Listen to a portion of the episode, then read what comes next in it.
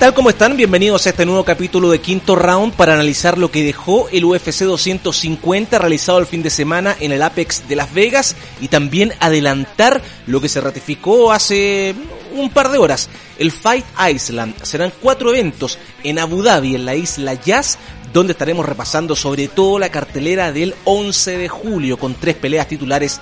ya confirmadas. Además, tenemos trilogía entre Miocic y Cormier. De todo esto y más te contamos en este capítulo de Quinto Round.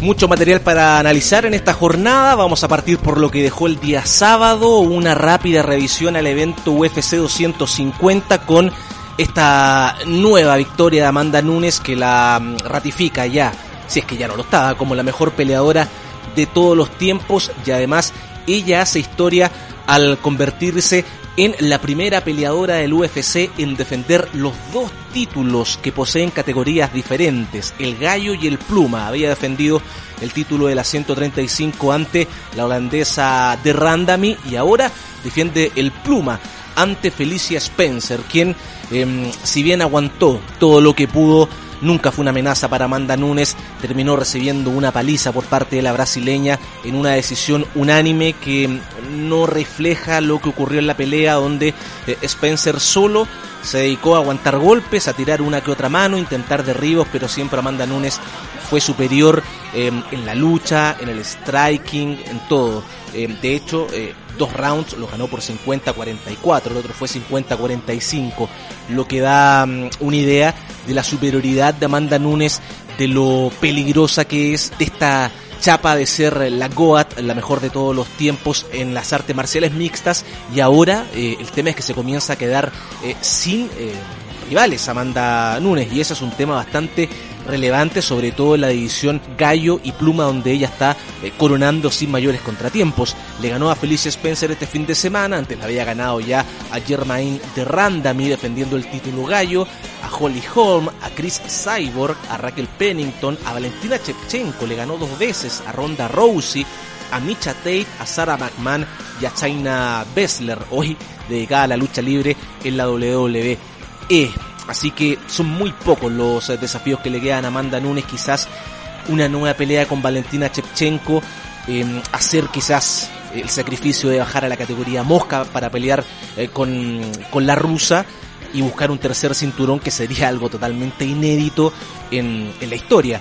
Eh, creo que más que ese desafío, o bien Valentina subiendo a Gallo nuevamente, aunque no creo que lo hagan por tercera vez, son los pasos que le quedan a Amanda Nunes. Uno dice, bueno, le queda todavía quizás una que otra rival, eh, sobre todo en el caso de Megan Anderson, quien eh,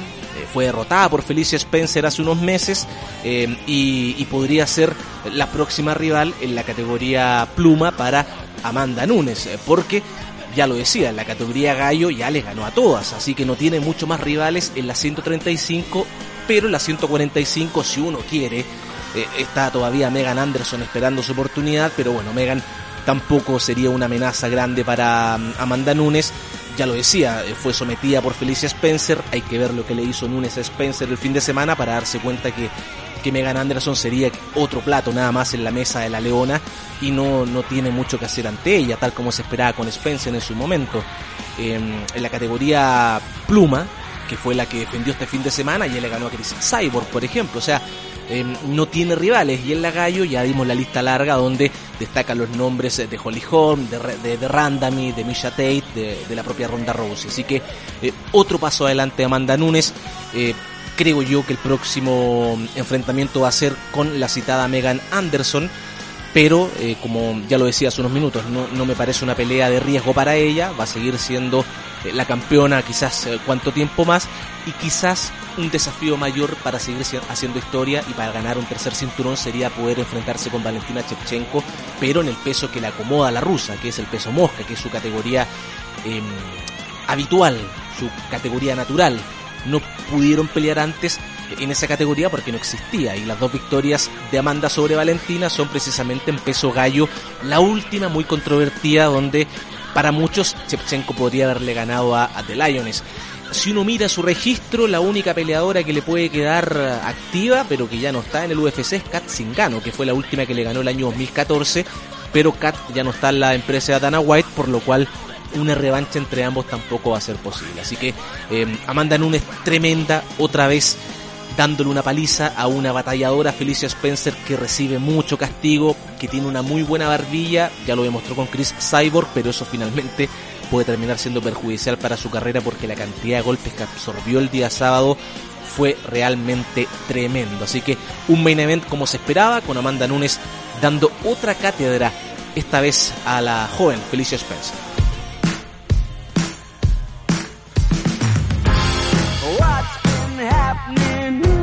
Esta cartelera del UFC 250 se caracterizaba más por las grandes peleas de peso gallo que iba a tener. Además de este main event eh, por el peso pluma femenino, porque en la coestelar Cody Garbrandt, quien comenzó 9 eh, la semana anterior en el ranking de las 135, enfrentaba al brasileño Rafael Asunzao, que era el quinto hasta el día sábado. Bueno, Garbrandt, que venía de tres derrotas consecutivas, dos ante Dila Show y una muy sorpresiva ante Pedro Muñoz, enfrentó a un Rafael Asunzao que venía de dos caídas en línea y que presentó una estrategia en el primer asalto muy extraña. Siendo un especialista en jiu-jitsu y en lucha, el brasileño se paró a pelear de pie ante un striker puro como Cody Garbrandt. Eso sí, el estadounidense se vio mucho más ponderado, mucho más tranquilo una especie de Justin Gaethje contra Tony Ferguson, más cerebral, sin tirar tanto, manteniendo la guardia alta porque ya había pasado con Dillashaw y Muñoz que no subía la mano izquierda y terminó siendo noqueado las tres veces. Esta vez Cody se lo tomó con calma y en el segundo round, cuando solo quedaba un segundo, justo con la chicharra soltó un derechazo extraordinario con un gesto técnico pocas veces vista, lanzó a dormir a Sunsao, ganó la pelea y Cody Garbrandt vuelve al sitial que un peleador como él merece. En el ranking publicado el día de hoy, apareció top 5, en la posición 5, subió 4 puestos Cody Garbrandt luego de ese gran triunfo eh, ante Rafael Asunzao, el brasileño bajó 3 puestos hasta la octava posición y queda ahí, siento yo, eh, a una pelea de poder ser retador en una División Gallo que va a tener a Peter Jan y a José Aldo peleando el 11 de julio por el título. Quien gana ahí va a enfrentar a Aljamain Sterling, quien lo comentaremos en minutos, también se ganó su sitial para ser el number one contender. Siento yo que Cody Garbrandt necesita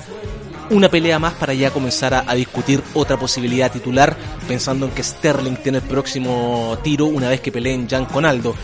una pelea con el ganador de, de y Frankie Edgar que van a pelear en Fight Island o también, ¿por qué no? Una pelea contra Chano Miley, contra Sugar Chano Miley,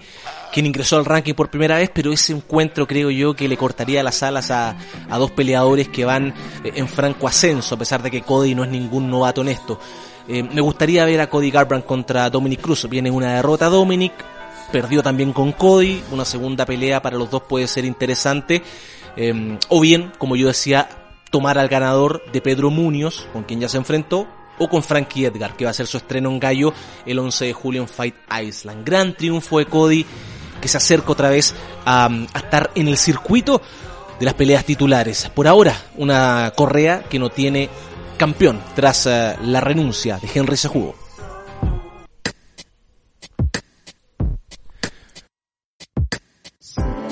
Pero ya decía yo que esta fue una cartelera que brilló sobre todo en la categoría gallo porque antes de la pelea entre Garbrandt y Asunsao, Aljamain Sterling, el 2 en ese momento, enfrentaba a Cory Sanhagen, que estaba ubicado en la posición 4. Quien ganaba acá tenía la posibilidad de ser el primer retador al título gallo que van a disputar Jan y Aldo. Y Sterling sorprendió porque no es un peleador muy acostumbrado a finalizar las peleas, salió para colgarse el cuello de Sanhagen, quien no pudo hacer nada y eh, cuando restaba un minuto 28 de la primera vuelta terminó sometiéndolo y ganándose así su oportunidad titular el eh, jamaicano Sterling, quien además mantuvo la posición 2 eh, en el ranking, pero ya es seguro, va a ser el próximo retador al título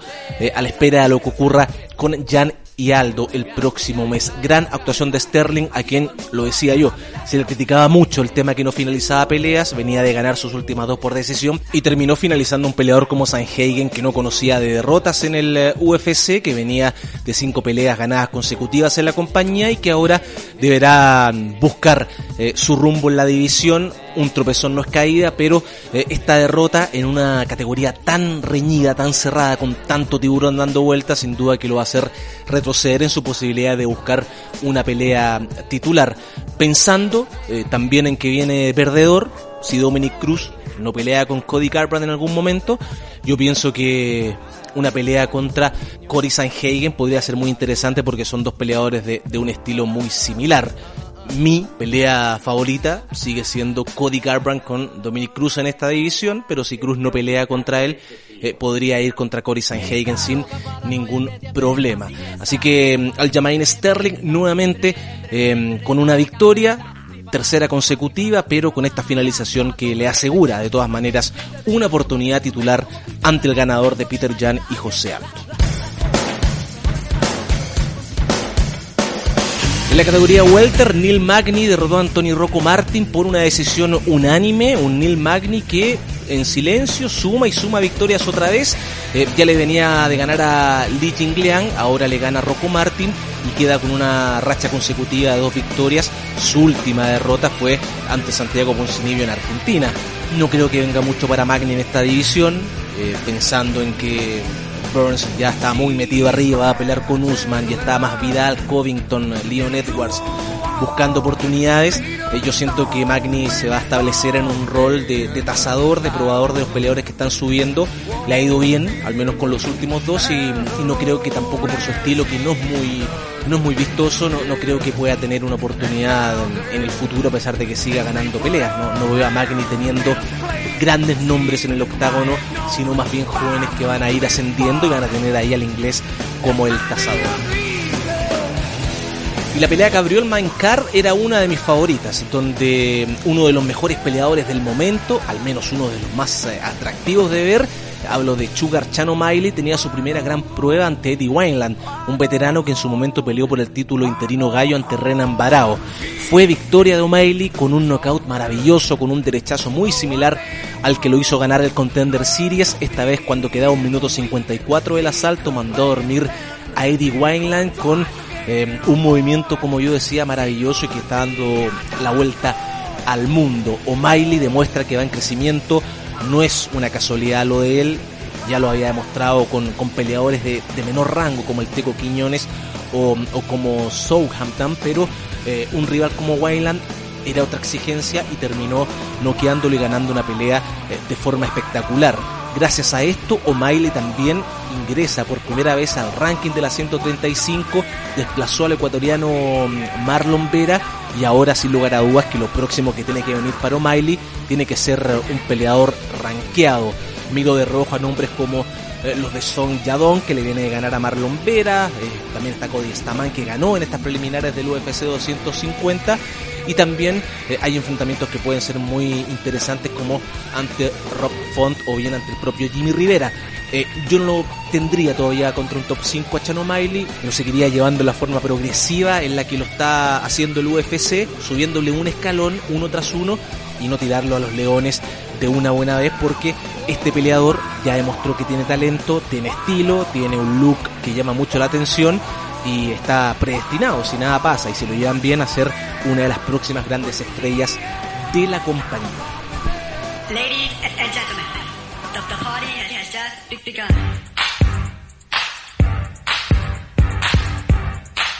Terminado el recorrido por la cartelera estelar, pasamos a las preliminares, donde en la estelar de estas, Alex Cáceres enfrentó a Chase Hooper, un veterano Cáceres con 22 peleas en el UFC, enfrentaba a un Chase Hooper de 20 años y con solo una aparición en el octágono, lo cual fue triunfo en ese momento ante eh, Daniel Taymor por un knockout técnico en el primer asalto, pero a diferencia de lo que pasó con O'Malley, a Hooper no creo que lo estén llevando de la manera correcta.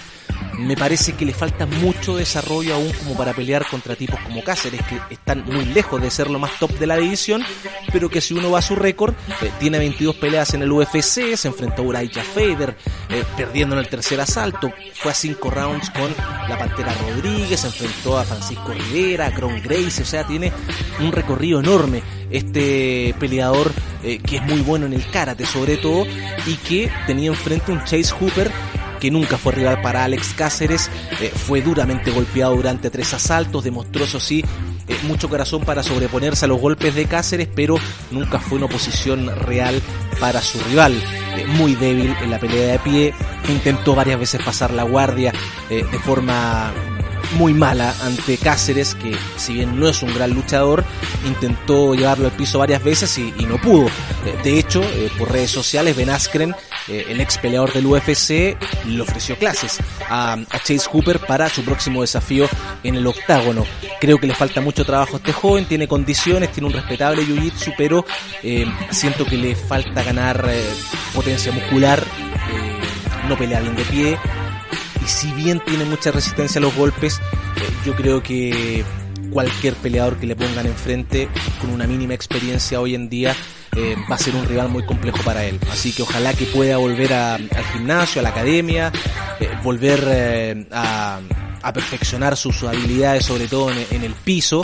que debería ser su fuerte y mejorar el striking porque eh, ante tipos como Cáceres, eh, Hooper tiene poco que hacer porque no es ninguna amenaza cuando pelea de pie. Así que fue una derrota esperable, por lo menos para mí, eh, de un peleador que está muy verde aún para las grandes ligas. Siento que lo llevaron muy rápido y también puede ser muy peligroso para la salud del propio Chase Hooper.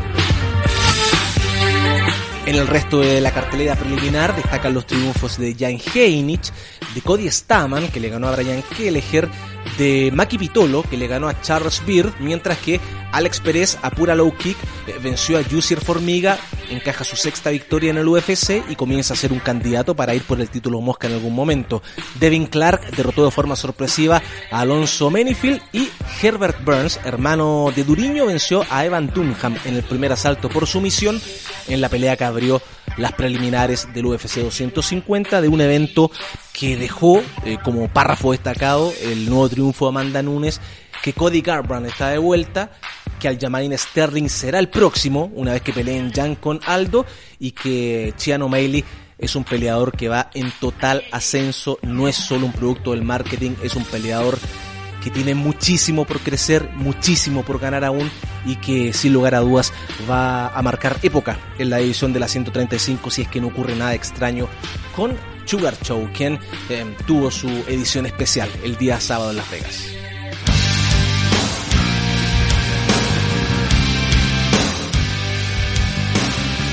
Finalizado el repaso del UFC 250, es hora de hablar de la noticia de la semana, porque Dana White develó el secreto mejor guardado del UFC, la ubicación de la isla que compró la compañía para poder llevar las peleas el próximo mes. La isla de Jazz en Abu Dhabi. Ese será el lugar donde la compañía de Dana White llevará en el mes de julio cuatro eventos para poder contar con los peleadores que viven en el extranjero, porque debido a la pandemia del COVID-19 solo peleadores con residencia en Estados Unidos podían participar de las carteleras. Eso excluía a grandes campeones eh, que viven fuera de Norteamérica y que no podían participar en las carteleras. Israel Adesanya, eh, Alexander Volkanovski, por ejemplo, eh, quienes ostentan cinturones y que viven en, en, Oceanía, entonces no había ninguna opción de que fueran a pelear a Estados Unidos. Es por eso que el UFC adquirió esta isla, esta isla de Jazz, y anunció que el 11, el 15, el 18 y el 25 de julio va a tener carteleras, destacando sin lugar a dudas la cartelera del UFC 251 que se va a realizar el 11 de julio y que hoy fue ratificado el main card por parte del UFC. Va a tener tres peleas de campeonato. Una verdadera maravilla lo que será ese evento en la isla de Jazz, donde la estelar va a ser la pelea por el título welter entre Kamaru Usman y Gilbert Burns, Duriño, quien eh, peleó hace solo unas semanas con Tyron Goodley, finalmente se ganó la oportunidad al título básicamente porque fue el único que estuvo dispuesto a pelear en esa fecha con Usman. No quiso eh, Jorge Más Vidal, que está metido en un lío de plata con, con, el UFC pidiendo más dinero, Colby Covington en lo suyo, hablando mucho pero pidiendo eh, cifras irrisorias por cada pelea. Al final, el único que estuvo dispuesto y dijo yo peleo donde sea contra Usman, y obviamente cobrando mucho menos que el resto, fue Duriño Burns y eso a Dana White le encanta y lo pactó en la estelar para enfrentar a Kamaru Usman el 11 de julio. Si uno es comprador de un pay-per-view, dice, bueno, un Usman Burns, no sé si lo compro. No, no va a ser una pelea particularmente mm, entretenida de ver, creo yo. Va a ser eh, un encuentro entre dos tipos que se especializan mucho más en su lucha que en otra cosa. Eso sí han mejorado mucho el strike y los dos, pero creo yo que esta puede ser una pelea que se puede ir al piso o bien puede ser una pelea netamente de pie como lo terminó siendo Usman con Colby cuando todos pensábamos que esos dos iban a ir al piso a, luchar eh, terminaron durante 25 minutos masacrándose de pie. No sé si Burns vaya a ser capaz de aguantar el ritmo tal como lo hizo Covington pero bueno es una pelea donde Usman es muy favorito pero Duriño que viene con una gran racha de victorias en peso welter 4 y es un tipo peligroso y que viene con hambre, que es lo más importante y además básicamente no recibió castigo ante Tyron Woodley, así que viene muy bien y ese va a ser el main event del UFC 251 que se va a desarrollar en la isla de Yas en Abu Dhabi el 11 de julio. Pero como no es un main event uno puede decir que vende mucho, había que rodearlo muy bien y es por eso que Dana White programó dos peleas más titulares. El Comain Event va a ser la revancha por el título pluma entre el australiano Alexander Volkanovski y Max Holloway. Una revancha de lo que fue la primera pelea entre estos dos en el UFC 245 en el pasado mes de diciembre, donde Volkanovski en una gran pelea venció al bendito Holloway eh, en una decisión unánime en cinco asaltos. Merecía la revancha eh, Max Holloway, quien defendió dos veces su título pluma y que perdió de forma muy cerrada contra Volkanovski, así que me parece muy lógica esta revancha entre el australiano y el hawaiano. Esta va a ser la pelea coestelar del UFC 251, mientras que la tercera pelea por el título va a ser por la correa vacante de las 135 libras, ya lo hemos dicho durante este podcast. Peter Jan va a enfrentar a José Aldo en una pelea que promete emoción pura, a pesar de que José Aldo perdió ante Marlon Moraes en su estreno en peso gallo. Dana White le dio la pelea a él. Bueno, son las cosas que tiene de repente la compañía que uno no entiende mucho porque un peleador como Aldo que no tiene victorias en esta categoría, a pesar de que contra Marlon Moraes pudo haber ganado, a pesar de que las tarjetas dijeron que no, recibe inmediatamente una oportunidad titular ante un peleador que viene en racha como Peter Jan. O sea, va a ser una pelea muy, muy interesante. Quizás el propio Sterling podría haber estado en ese lugar, ya que no tuvo desgaste con Sanhagen, pero este enfrentamiento ya se venía rumoreando hace días. Aldo estuvo a punto de pelear contra Henry Sejudo, pero finalmente la, la pandemia lo dejó atrapado en Brasil. Es por eso que terminó peleando Dominic Cruz. Tenía prometida la oportunidad titular, se la dan contra Peter Jan y yo creo que el ruso tiene grandes posibilidades de terminar con, con Aldo en esa pelea, que si bien se vio bastante bien en la 135 con Marlon Moraes, eh, el ruso viene de darle una paliza a Uraya Faber y tiene una potencia eh, con sus puños y sus piernas que eh, lo hacen un rival temido para cualquiera. Probablemente Aljamain Sterling esté ahí, porque quien gana acá va a pelear contra el jamaicano por el título gallo que se va a poner en juego el 11 de julio en la isla de Jazz.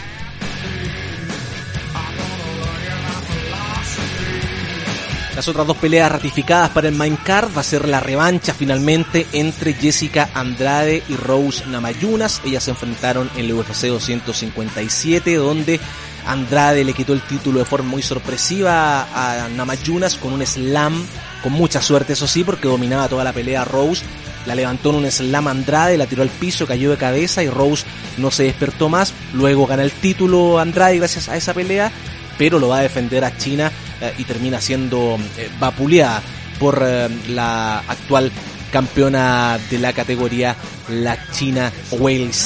Se van a enfrentar nuevamente, creo que la ventaja para Rose, que tuvo mala fortuna en esa pelea en Brasil, porque hasta el slam que le propinó Jessica no tenía ninguna opción la brasileña de hacerle frente a la bella Rose Namajunas.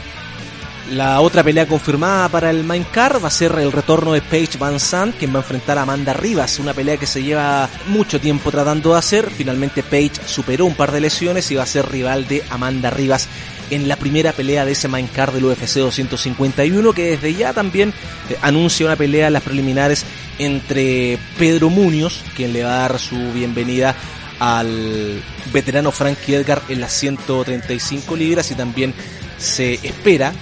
que esté peleando en esa cartelera el suizo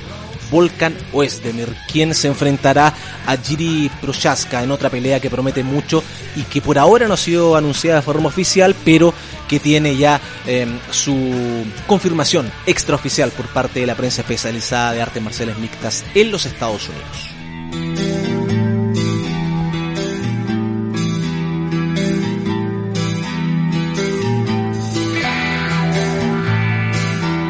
Como esta semana fue de anuncios, bueno, también eh, es el momento de hablar,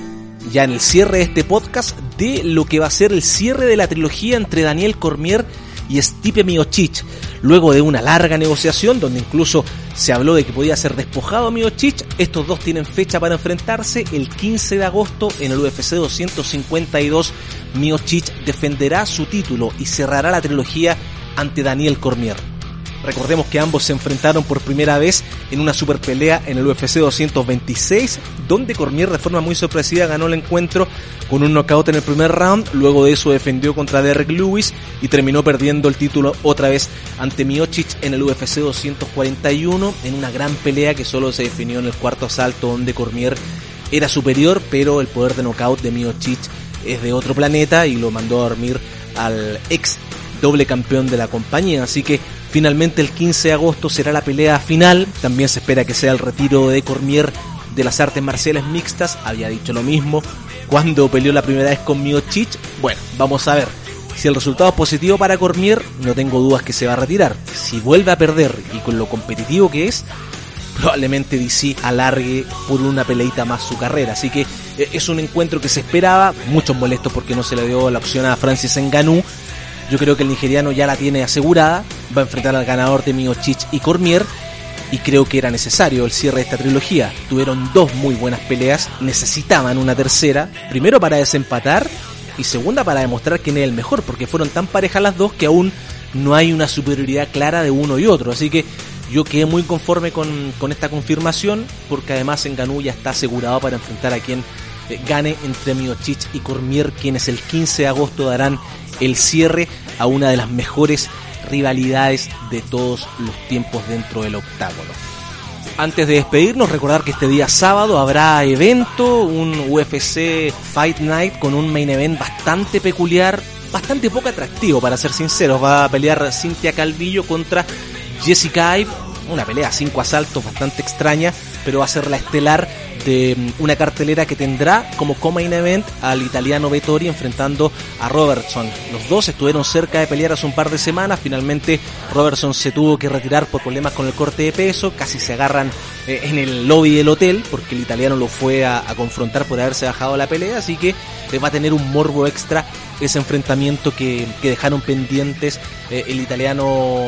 Marvin Vettori y el norteamericano Carl Robertson, en la que será la pelea coestelar de este UFC del día sábado que va a tener eh, a Calvillo y a Jessica Ive en el main event. Aunque usted no lo crea, ellas dos van a estelarizar esa cartelera. Así que estaremos el día sábado siguiendo eh, ese evento en las redes de Quinto Round, en el Twitter arroba Quinto Round y también en el Instagram Quinto Round abajo. Ahí estaremos siguiendo minuto a minuto esa cartelera y a prepararse porque en el mes de julio cuatro eventos en la isla de Jazz en Abu Dhabi Dana White lo hizo otra vez. Que estén muy bien, nos reencontramos la próxima semana. Chau.